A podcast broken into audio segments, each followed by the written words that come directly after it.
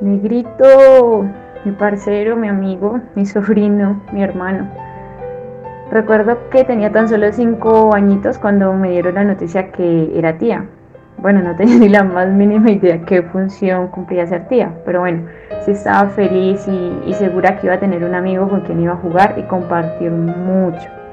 Y bueno, así fue. Una infancia que disfrutamos, lloramos, peleamos, compartimos y sobre todo soñamos. Jugar a las canicas, fútbol, montar bici, jugar béisbol, carrera pisa huevo, escondite, oh, pero sobre todo caernos en las bicis, haciendo carreras, piruetas. Ay Dios. Quiero en esta ocasión traer un recuerdo, un recuerdo que fue un sueño que tuvimos de niños y que hicimos realidad y era ir a la gran ciudad de Diversity.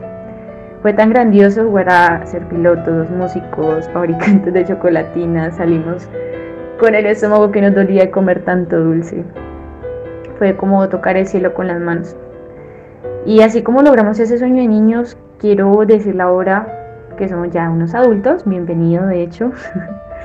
quiero verlo cumplir cada uno de sus sueños y quiero estar ahí como cuando teníamos 7 y 12 años para celebrarlo, apoyarlo y decirle sí, negro que sí se podía quiero regalarle una frase que, me gusta mucho de Daniel Javi del libro Inquebrantables y espero que en su corazón para siempre. Si tus sueños no te aterran es porque todavía estás soñando muy abajo. Sueñas a que te tiemblen las piernas, porque quien asume riesgos inevitables acaba teniendo y logrando más. La única equivocación que existe aquí es el no intentar. No existen los errores del pasado ni del futuro, solo existen los errores de no intentarlo ahora.